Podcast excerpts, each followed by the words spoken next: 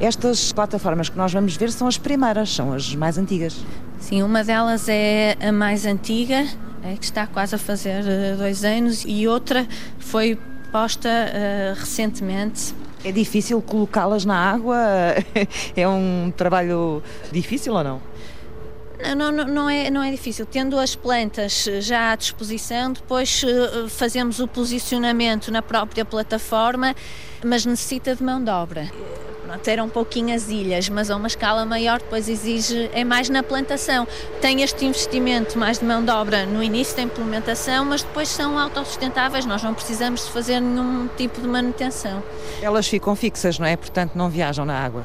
Exatamente, tem um sistema de ancoragem que oscila naturalmente com as marés e não precisa de mais manutenção. Ah, já estou a ver ali uma ilha.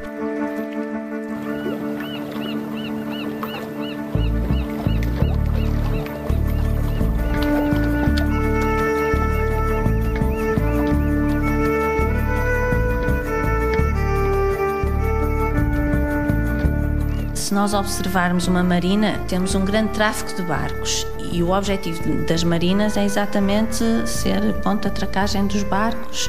São eh, locais aparentemente desprovidos de vida acima da superfície. Como é que eu podia trazer vida a estes ambientes e também melhorar a qualidade da água, promover a biodiversidade? Vamos ver daqui ver as marinas de uma forma diferente, começar a levar a vegetação a sítios onde normalmente nós não vemos. Cristina Calheiros sempre viu plantas onde nós não vemos. Telhados verdes, paredes verdes e agora marinas. No Centro de Investigação Marinha e Ambiental da Universidade do Porto, o CIMAR, a cientista vive paredes meias com a Marina do Terminal de Cruzeiros do Porto de Leixões. Cristina gostava de muitas coisas. De muitas coisas. Mas o coração destinou-a à engenharia do ambiente. O que me pareceu foi que tinha uma formação multidisciplinar, uma visão holística dos problemas e também de coisas que me preocupavam. E o que é que a preocupava? Era em termos do impacto das ações do homem na natureza. Havia o problema dos resíduos que nós produzíamos, as emissões de gases, principalmente da mobilidade humana, e pensava em que é que eu posso contribuir para tentar chegar a melhores formas de estar. A maior parte das pessoas vê como a beleza do mar, as baleias e os golfinhos. Eu própria vivi durante muitos anos apaixonada, mas foi ao estudar estes golfinhos que eu compreendi que esta beleza era sustentada por algo que o oceano tem e que era necessário pôr óculos e mergulhar. E neste caso eram as pradarias marinhas. São florestas marinhas, são habitats berçário, são estes habitats que lhes dão a comida, são os que sustentam as presas. A bióloga marinha Raquel Gaspar encontrou o propósito dela. Mostrar às pessoas que a beleza do oceano são de facto os habitats que fazem com que a vida nasça todos os dias e que têm o potencial de manter o oceano vivo. Há cinco anos, Raquel criou, com uma equipa de biólogas, a Ocean Alive. Missão: proteger as pradarias marinhas do estuário do Sado. A grande função das pradarias na preservação dos golfinhos e do oceano é funcionar como habitat berçário, é ser o berço, é ser a maternidade, é dar alimento, abrigo.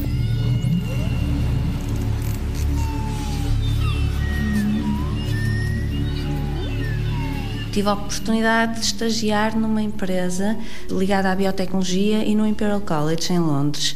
E aí comecei a tomar este gosto pelo papel das plantas e da natureza que podia ter na nossa vida e a ajudar-nos a reabilitar ecossistemas. Uhum e a promover a biodiversidade. Cristina Calheiros tem dedicado a vida a estudar plantas.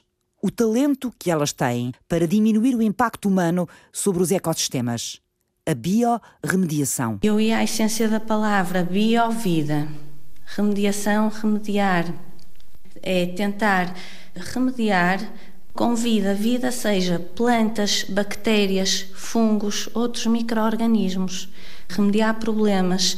E dentro da biorremediação podemos ouvir fitorremediação, Fitorremediação é quando eh, estamos a referir especificamente a, a utilização das plantas e depois todos os micro-organismos associados às plantas, porque as plantas por si não tratam os solos, a água sozinhas, elas são um dos atores. Imagino isto como uma cena de, de teatro em que temos os vários atores e um dos principais são as plantas, mas depois tem os complementares, mais que figurinos, porque eles são ativos, a parte dos micro-organismos. Primeiro ato.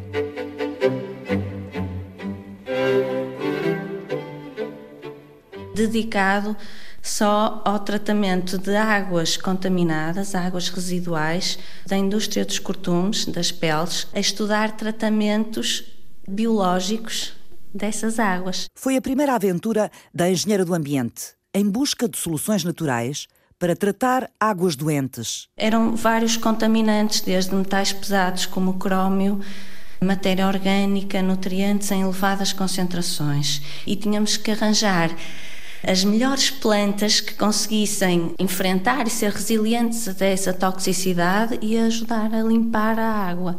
Conseguimos chegar a bons resultados que depois a própria empresa conseguiu aplicar. Segundo ato.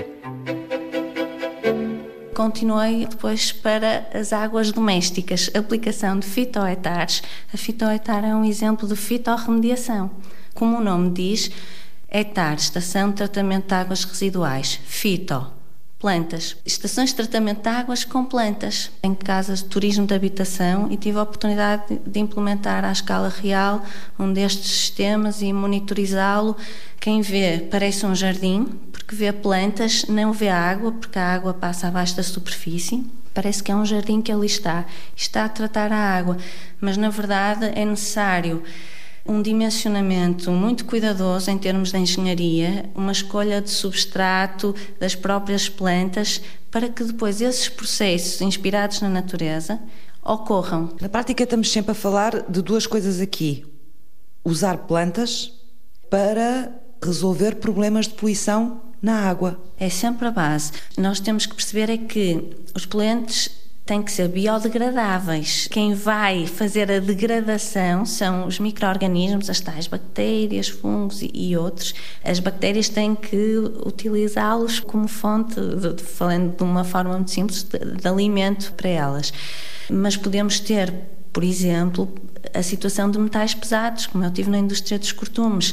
Mesmo um metal pesado, não sendo biodegradável, ele pode ser extraído da água e translocado para a planta. É fitoextração, passa da água para a planta. Há várias vias de entrada através das raízes. O metal entra e depois pode ficar acumulado na raiz ou pode passar para a parte aérea, para o seu caule e folhas. Uhum. Esta técnica é muito utilizada para solos contaminados também, porque também não conseguimos estar a tratar grandes volumes de solo, então com as plantas conseguimos extrair e depois tratar. Mas essas plantas que comem os metais pesados acumulam-nos, não é? Depois, o que é que lhes acontece a essas plantas depois de terem acumulado os metais pesados? Elas continuam a viver tranquilamente com os metais lá acumulados? Eles podem ficar lá imobilizados ou podemos mesmo, depende da perigosidade dos metais, remover, portanto, faz-se o corte das plantas e depois, dependendo da concentração, ela pode ter que ser tratada como um material perigoso. Eh, poderá ser incinerado ou, por exemplo, se o metal tiver interesse de recuperação, recuperar esse metal para depois ser introduzido num processo produtivo. É possível recuperá-lo? Depende do, do metal e, e, depende se economicamente também for viável uh, removê-lo. A natureza dá-nos várias formas, consoante o problema que temos, dá-nos várias soluções, só temos que sabê-la aplicar.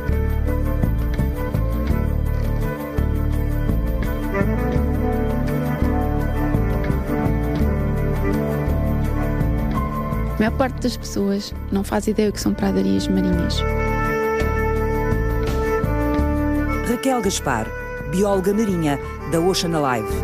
Podem imaginar uma floresta debaixo d'água. Esta floresta não é feita de árvores, é feita de ervas que podem ser tão grandes como uma criança. Mas à escala dos animais marinhos, elas são gigantes. São sítios onde eles encontram abrigo, são sítios onde eles encontram alimento, sítio para se reproduzir. Têm a função de uma floresta. Dão ninho, abrigo, alimento aos seres vivos. Mas para além disso, estas florestas marinhas dão-nos também uma série de outros benefícios. Produzem oxigênio que nós respiramos. Elas também abafam o hidrodinamismo das ondas. Significa que as águas ficam mais calmas ali, naquela Significa, zona? sim, que oferecem uma, uma barreira que resiste à força das ondas e faz com que essa força não impacte tanto a zona arenosa que se encontra à frente e, portanto, não vá retirar tanta areia e, portanto, funcionam como uma barreira à erosão costeira. Para além disso, elas têm um papel importantíssimo na purificação da água, em termos das praias com água limpa. E têm um grande papel na reciclagem da matéria orgânica e dos nutrientes. Há 60 espécies de ervas marinhas a viver nestas pradarias em todo o mundo. Em Portugal existem quatro espécies de ervas marinhas, no estuário do Sado temos três. Uma delas, o estuário do Sado, é o local no nosso planeta onde ela mais se encontra a norte e isso para nós, biólogos, tem um grande significado. Estas plantas marinhas são plantas que vivem toda a vida debaixo d'água ou algumas conseguem estar fora d'água durante a maré baixa. E no estuário do Sado temos destes dois tipos. As suas raízes são raízes rizomatosas, quer dizer que não são raízes tipo cabelos, como as ervas dos relevados, são raízes que têm rizoma, como por exemplo a raiz do lírio ou a raiz do gengibre. As suas raízes estão no sedimento marinho e é por estarem no sedimento marinho que elas têm um grande superpoder, que é o seu poder de serem o terceiro habitat do nosso planeta com maior capacidade de sequestrar carbono. São mais eficientes, inclusivamente, que as florestas tropicais, uma eficiência 35 vezes superior. Mas como é que se fazem estas contas? A maior parte dos serviços que a natureza nos dá, nós damos-los como garantidos. Não os temos que comprar. E se tivéssemos de os pagar? Por exemplo, um dos serviços das pradarias marinhas é exatamente a purificação da água. Isto é feito através da reciclagem da matéria orgânica e do azoto e do fósforo. Ou seja, as plantas comem os nutrientes que estão Exatamente. Água, é? Esses nutrientes muitas vezes vêm em excesso através dos efluentes, quer de origem agrícola, quer de origem industrial e ou urbana. Portanto, elas têm este papel de purificação da água. E uma das formas de explicar às pessoas quanto valem estes serviços é exatamente pôr um valor monetário por exemplo, quanto é que custaria às pessoas pagar a alguém este serviço que as pradarias fazem? Ora, este simples serviço de reciclar os nutrientes básicos, portanto, aquilo que está na base da cadeia alimentar, que é como, por exemplo, o azoto e o fósforo, foi calculado com um valor de 25 mil euros por hectare e por ano. Só para terem uma ideia, no estuário do Sado nós temos cerca de 30 hectares de pradarias. Pois se multiplicarmos isto pelo valor por hectare, nós podemos afirmar que por ano teríamos que pagar um serviço que nos é garantido pelas pradarias, quase num valor de 1 milhão de euros, são 775 mil euros, para que a água do estuário seja purificada e estes nutrientes básicos à cadeia alimentar sejam reciclados. As pradarias marinhas conseguem ser mais eficientes do que uh, as florestas terrestres em termos do oxigênio que produzem e do sequestro do carbono? Principalmente através do sequestro de carbono para as pessoas compreenderem porque é que estamos a, a dizer isto. Uma árvore é um armazém de carbono. O corpo dela está todo cheio de carbono. Quando esta árvore morre, e ela tem uma duração de vida normalmente de dezenas de anos, todo o carbono volta a ficar disponível para o meio. Na casa das pradarias acontece algo especial. Quando as ervas morrem, as suas folhas soltam-se, tal como as árvores, mas as suas raízes construíram algo no sedimento maravilhoso para nós. A matéria orgânica que está na água é de certa maneira aprisionada pelas plantas e acaba depois por sedimentar junto às raízes e as raízes acabam por passar esta matéria orgânica aos sedimentos, selam a matéria orgânica dentro dos sedimentos e nesta zona há muito pouco oxigênio, que significa que muito poucos organismos vão conseguir metabolizá-lo e, portanto, podemos dizer que funciona como um bunker de carbono. Fica ali durante muito, muito tempo, enquanto que o corpo da árvore, depois da sua morte, volta todo a ficar disponível para o meio.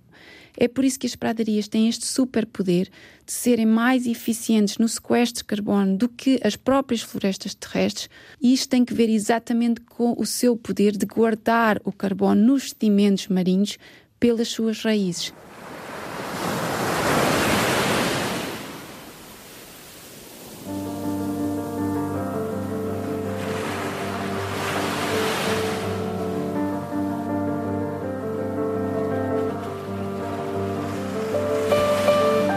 Quantas razões levaram a bióloga Raquel Gaspar a proteger a vida dos oceanos que se abriga nos estuários? Portanto, falou-me da depuração das águas, eh, da proteção costeira, deste serviço que presta também em termos eh, do sequestro do carbono e depois todo o trabalho que estas pradarias têm como os tais berçários, não é?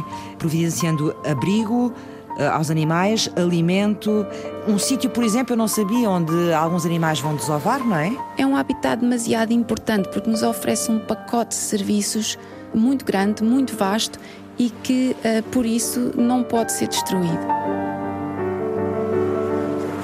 O que é que fez a engenheira do ambiente Cristina Calheiros imaginar ilhas de plantas como tapetes de eladino flutuantes, capazes de originar vida na água cansada das marinas. É a promoção da biodiversidade. É uma contribuição para a melhoria da qualidade da água. Mas se calhar eu vou-lhe explicar o que é que são ilhas flutuantes, não é? uma ilha flutuante, que componentes é que tem? Tem uma plataforma que é de um material que flutua. Há espumas, há plásticos, há, há cortiça também, Portanto, no mercado há várias soluções. Tem que ser uma plataforma que flutue e não se desfaça, não se degrade com o tempo.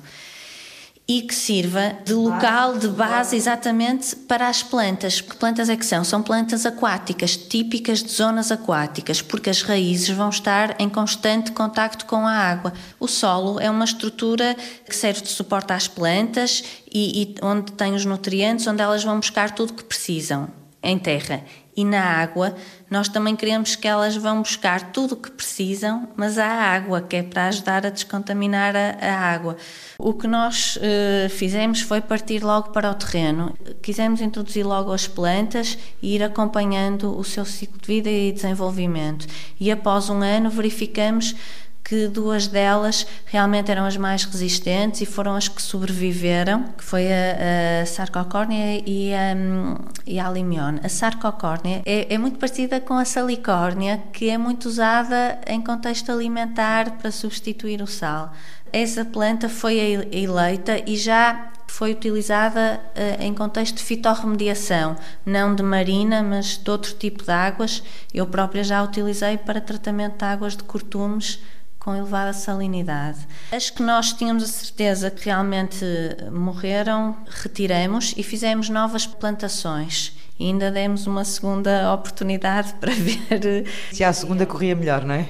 E depois acabamos por vegetar a plataforma praticamente com a sarcocórnea e é essa agora que está bastante desenvolvida. Em contexto de marina, elas desenvolvem-se mais lentamente que numa zona de esteiro ou de sapal, porque uh, não tem muitos nutrientes. A água é mais pobre? A água é mais pobre em termos. É, é naturalmente, a água, a água do mar é mais pobre, portanto, elas não se desenvolvem tão, tão rapidamente, mas isso faz parte do, do processo. Depois vão se adaptando, não é? Com o tempo também, imagino eu. Exatamente, depois adaptam-se e o objetivo é deixarmos de ver a plataforma flutuante e vermos só vegetação. Quando há muito tráfego marinho, pode estar associado problemas de derrames, pequenos derrames, não é? E em laboratórios estivemos a ver também a resiliência das plantas a diferentes concentrações de diesel típico do tráfego marinho. Também já temos alguns resultados promissores de que estas plantas conseguem estar em contacto e promover alguma biodegradação. A a grande dificuldade foi que plantas é que vamos utilizar, porque não tínhamos também referência nenhuma de estudos já feitos.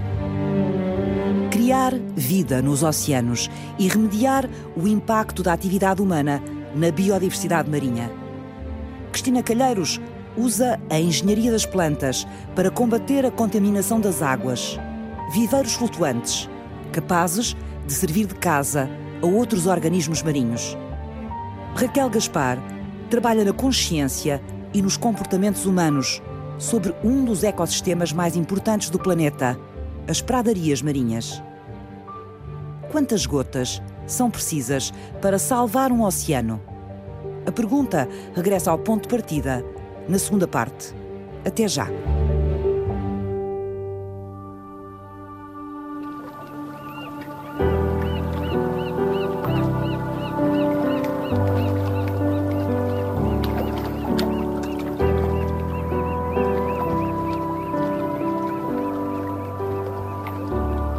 Uma plataforma, temos um sistema de ancoragem e temos as plantas. Assim se faz uma ilha flutuante. Uma ilha de plantas resistentes à água salgada e aos poluentes dos barcos que circulam nas marinas. Plantas halófitas é que estão habituadas uh, à zona de sapal, de esteiros, que estão em contacto já com alguma salinidade nativas de Portugal, perenes. O ciclo de vida eh, que não queríamos que fosse anual, que ao fim de determinado tempo ela morresse e que tivéssemos que replantar, portanto que estivessem em permanência que são as perenes. A engenheira do ambiente do CIMAR, Cristina Calheiros, plantou o verde nas marinas do terminal de cruzeiros de Leixões e de Lessa da Palmeira. Ao todo são cinco ilhas. Jardins que baloiçam ao sabor da ondulação. O objetivo depois é replicar a uma escala maior. As ilhas estão presas como? Portanto, eu estou a ver ali uma boia, elas têm uma boia e depois estão presas, não sei como é que se chama aquilo, é uma coluna? É, é um pilar, é, é um pilar. Este não será a ancoragem definitiva. Nós aqui precisamos ter este tipo de ancoragem porque nós puxamos para a margem porque vamos recolher amostras de plantas. Numa claro. situação normal é termos ilhas espalhadas por toda a marina e tem uma ancoragem uh, no fundo. Deste aqui... lado não passam navios, nem barcos? Não, deste lado não, os navios é da, daquele lado e às vezes há algum tráfego por aqui. Este projeto também resultou, e, e não poderia ter sido de outra, de outra, forma possível, se não tivéssemos a estreita colaboração da APDL. E tem-nos dado também uma ajuda em termos de conhecimento da dinâmica das marinas importante e mesmo na, nos tipos de cordas que devemos utilizar. Tem um segredo isso também? Ou tem um conhecimento? Tem. o tipo de corda? Parece muito simples, mas na verdade eles é que nos ajudaram a implementar para nós conseguirmos puxar e termos acesso a, às ilhas. Às ilhas, não, pois. Não é nenhum segredo, mas, mas... Sim, é uma forma de fazer, não é? É um conhecimento próprio de quem trabalha na água, não é? É, é não, é sem dúvida. Nós trabalhamos em terra. A primeira vez que eu mergulhei nas pradarias marinhas do estuário de Sá de Garrafa, eu não queria acreditar. Quando eu olhei para o fundo marinho, eu não via pradarias. Eu parecia que estava a ver uma floresta coberta de nuvens. E essas nuvens, de facto, eram filamentos de algas que tinham ficado ali aprisionadas nas folhas das pradarias. A bióloga Raquel Gaspar cuida também de uma espécie de ilhas naturais. Extensões de ervas marinhas, como campos lavrados no estuário do Sado. Portanto, as pradarias estavam ali completamente sufocadas. Felizmente, mergulhei lá mais uh, duas vezes e à terceira vez, com as correntes e com o vento, passado um, mais de um mês, uh, aquele manto de algas tinha saído ali. Como é que estas microalgas foram lá parar? As pradarias marinhas, talvez um dos maiores problemas delas é viverem junto das pessoas, viverem junto da costa em zonas em que há grande atividade económica, portuária, industrial e urbana, e também pescatória. Ora, vejamos. Os efluentes urbanos e agrícolas e industriais trazem excesso de matéria orgânica. Este excesso de matéria orgânica faz com que as microalgas desenvolvam brutalmente. Estas microalgas consomem oxigênio, fazem um manto, cobrem a água e não deixam estas plantas nem respirar nem apanhar luz. E por isso acabam por elas próprias as destruir. Provocam o atrofiamento do crescimento sim. destas ervas marinhas, é isso? Exatamente, sim. Okay. Portanto, isto são fenómenos naturais que respondem a uma carga de poluentes no, no sistema aquático mas que se somam a muitas outras ameaças. Perigos que Raquel Gaspar vigia e combate todos os dias através da organização Ocean Alive. A maior ameaça das plantas é a falta de luz. Todos nós sabemos que se pusermos uma planta num quarto escuro, ela não sobrevive. O que é que vocês acham que acontece a uma planta que vive no estuário? Um estuário não é um sítio com água limpa, com água transparente. Um estuário, por natureza, tem sempre a água com uma certa turbidez. Eu adoro a cor do estuário do Sado porque tem a minha cor preferida, que é o verde jade, mas muitas vezes está completamente castanha ou cinzenta e não conseguimos ver nada. E estas plantas conseguem viver ali. Quer dizer que elas já vivem no limite da luz disponível para poderem fazer a sua fotossíntese, para poderem crescer. A maior ameaça em termos de atividades humanas é de facto as dragagens. As dragagens, ao remexerem o sedimento, criam uma pluma de turbidez, portanto escurecem a água e depois levantam os sedimentos. Por um lado, cortam-nos a luz, por outro lado, os sedimentos soterram as próprias plantas. E este é a principal causa em todo o mundo do desaparecimento das pradarias. Apesar de serem protegidas pela Diretiva Quadro da Água e pela Diretiva Habitat, um terço das pradarias marinhas europeias já desapareceram ou estão em declínio acentuado. Num lago, nós temos a massa d'água controlada, eh, está ali em determinada área. Podem-se fazer cálculos para ver quantas ilhas são necessárias para remover determinado contaminante. O mesmo não se pode dizer de uma marina com água salgada e poluída, sempre a circular. Mas a engenheira do ambiente Cristina Calheiros sente que há de lá chegar. Numa marina, temos uma massa de água aberta em contacto com o mar mas também com o rio, porque temos o rio Lessa. O projeto das Ilhas Flutuantes do CIMAR, o Centro de Investigação Marinha e Ambiental da Universidade do Porto, vai entrar na segunda fase. Depois deste ano de investigação com estas espécies e ver também que moluscos e bivalves, vou falar de uma forma simples, que bicharada é que se agarrava à plataforma, desde algas uh, aos tais outros organismos aquáticos.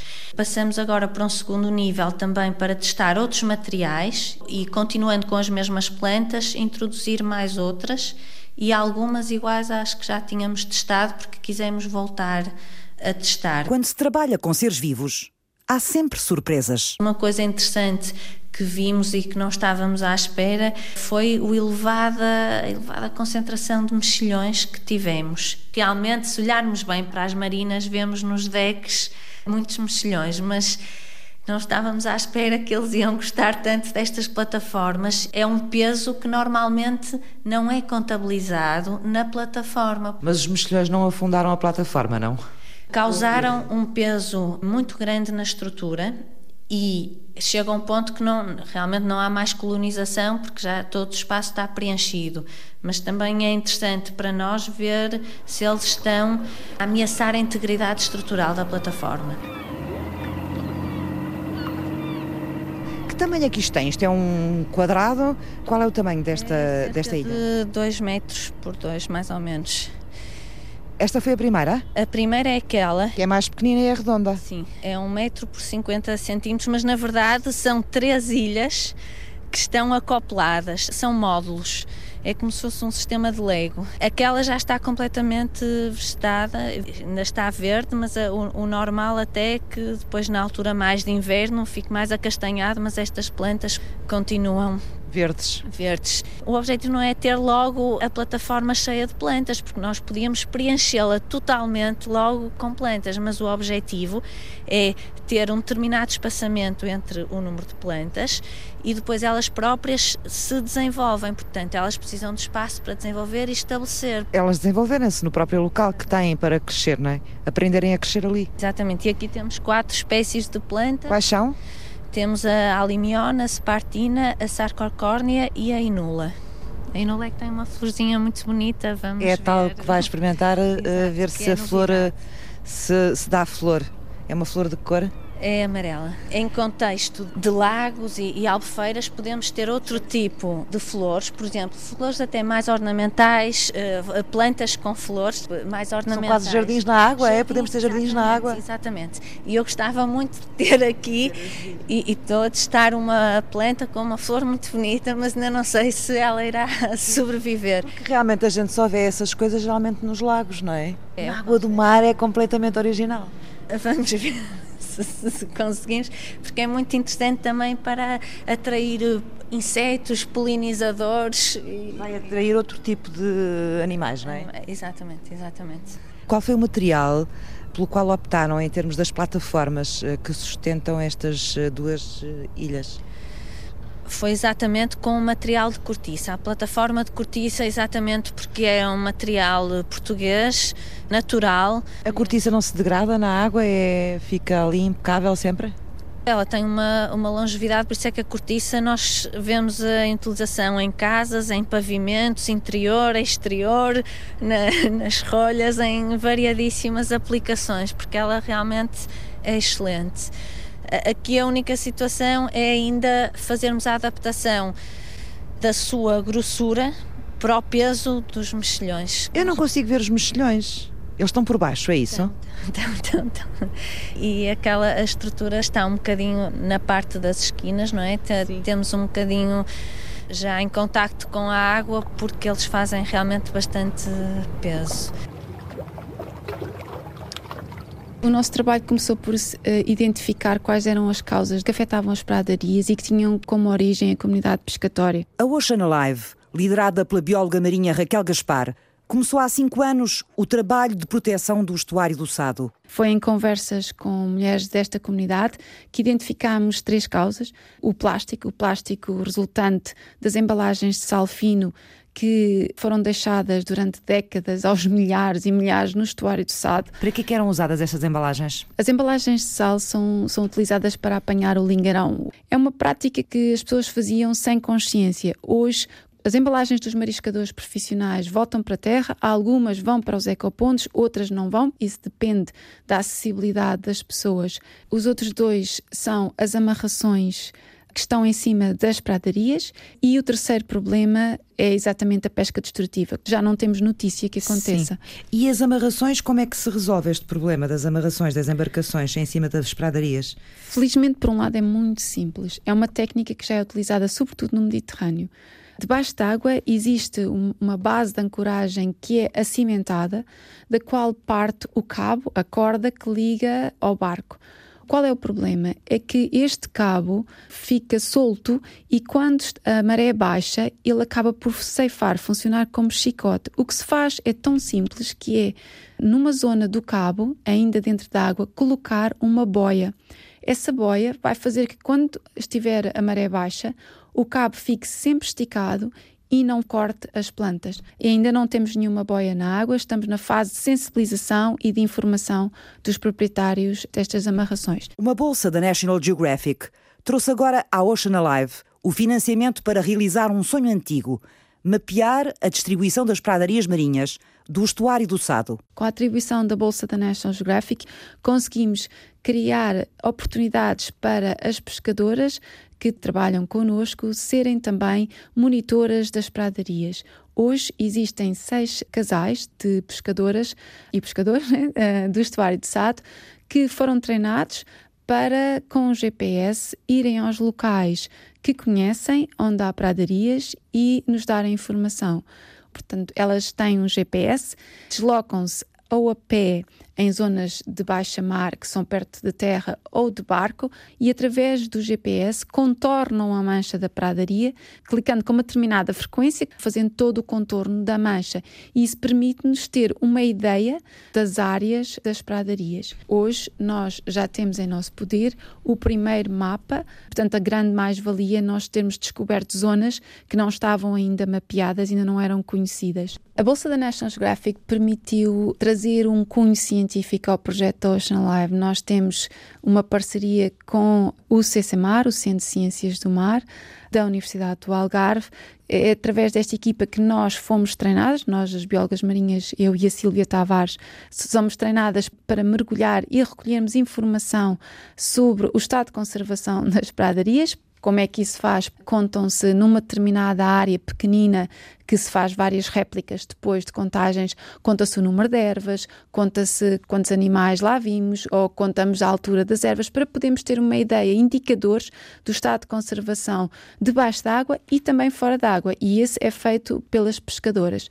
Nós pretendemos, com este trabalho, criar uma consciência junto das entidades locais e nacionais do grande valor que têm estas, estas pradarias e da necessidade de medidas locais e nacionais para protegermos este habitat. Nós temos já legislação a nível da União Europeia, nomeadamente através, penso eu, da Diretiva da Água e da Diretiva Habitat, que protegem as pradarias marinhas ou não?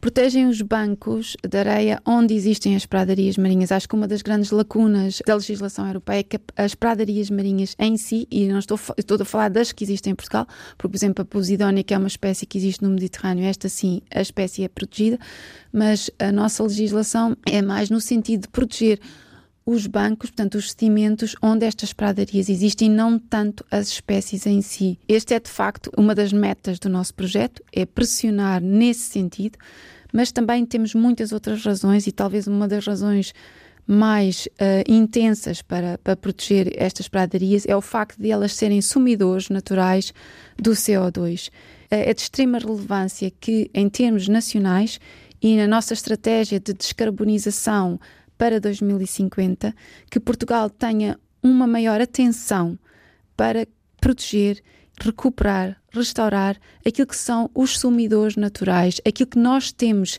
que a natureza nos oferece de graça para fazer este serviço por nós. Um investimento em energia renovável tem sempre uma pegada de carbono. Um investimento na requalificação e na recuperação destes habitats que são sumidores naturais e que são super eficientes traz sempre uma pegada de carbono muito inferior. E eu acho que isto é mesmo muito importante que as pessoas conheçam que as soluções da natureza para resolverem-nos este grande problema que é o aquecimento devem ser privilegiadas. O oceano é a pressa principal do nosso planeta na regulação climática. Imaginemos que estas ilhas flutuantes conseguem desenvolver-se e conseguem ser eh, plantadas nas marinas, ou pelo menos nesta, por exemplo, que está aqui à nossa, à nossa frente, para elas não interferirem com o tráfego dos navios, têm sempre que estar numa zona que é resguardada, por onde os navios não passam, não é? Isto só é possível se for feito em alinhamento com quem gera a marina e, e indique os melhores locais. E aí a disposição é consoante essa indicação, porque na verdade podemos replicar numa zona mais central, numa zona mais marginal e lateral, mas isso é feito em alinhamento com o tráfego depois com quem gera a marina mas eh, se conseguirmos ter uma visão aqui de replicação, por exemplo. Exato, o jardim volta, é um jardim flutuante. E é um cenário, em termos estéticos, muito eh, aprazível, mas depois tem essa componente da promoção da biodiversidade e a melhoria da, da, qualidade da água ou simplesmente as águas da, da, marina até podem nem ter nenhum problema especificamente. Eu estou a falar no, no, geral. A melhoria da qualidade da água também falo, por exemplo, em termos do arejamento, porque as raízes libertam oxigênio e tem uma dinâmica de micro-organismos bons, boas bactérias associadas a elas. Tivemos aí uns dias eh, de inverno e de mar, eh, e de mar mais agitado, complicadas. Isso afeta aqui as ilhas? As ilhas aguentaram-se bem? Elas aguentam-se bem. A única situação pronto, é a ondulação, mas como vimos, a integridade da ilha permanece porque elas são flexíveis, portanto também acompanham a própria ondulação. Estas plantas não é suposto estarem submersas por água, não é? Claro. São eh, plantas emergentes, têm que estar. Estão à tona com as raízes dentro de água. Exatamente, exatamente, porque existem outros tipos de plantas aquáticas que vivem abaixo da água, mas aqui é este cenário que, que temos. Portanto, eu não sei se me falta saber alguma coisa sobre eh, o ponto de situação deste projeto das Ilhas Flutuantes. Estão a testar novas plantas, temos cinco ilhas neste momento a testar sistemas diferentes de plataforma. Vão desenvolver a própria plataforma e é nessa fase que estão. É, exatamente. E também queremos uh, fazer um estudo específico em termos da replicação as áreas necessárias para, por exemplo, fazer face a determinada contaminação, que área de cobertura. Eu estou a falar muito no contexto de marina, mas este conhecimento também é necessário para o contexto, por exemplo, de lagos que estão sujeitos a eutrofização e outros tipos de contaminação, porque em termos de estudos científicos não há muita informação do dimensionamento, qual a cobertura necessária para termos determinados resultados e vai ali um barco a sair. É um cargueiro e temos aqui um cruzeiro à nossa frente também e existem também vários barcos de pesca, porque temos a, a doca mas os golfinhos também andam aí. Já eu, os viu aqui na Marina? Eu não vi, mas já houve avistamentos e o meu sonho é exatamente a ilha flutuante e o golfinho. E os golfinhos? Isso era fantástico. E depois as pessoas, os, os turistas já nem saíam nos cruzeiros, ficavam aqui na Marina a ver é, as plantas é, e, a, eu, eu referi, e os animais. Mas em, termos, em termos pedagógicos isto é importantíssimo, também já temos feito trabalho com escolas e desenvolvimento de recursos educativos para promover e dar a conhecer estas tecnologias de fitorremediação. E já foi feito ao nível do quinto e do nono ano com escolas, trabalhos interessantíssimos. Mas agora que estava a falar a parte do turismo, que é uma marina inédita, não é? Com, com uma abordagem diferente com, com ilhas flutuantes que não verão noutro local do exato, mundo. Exato, exato.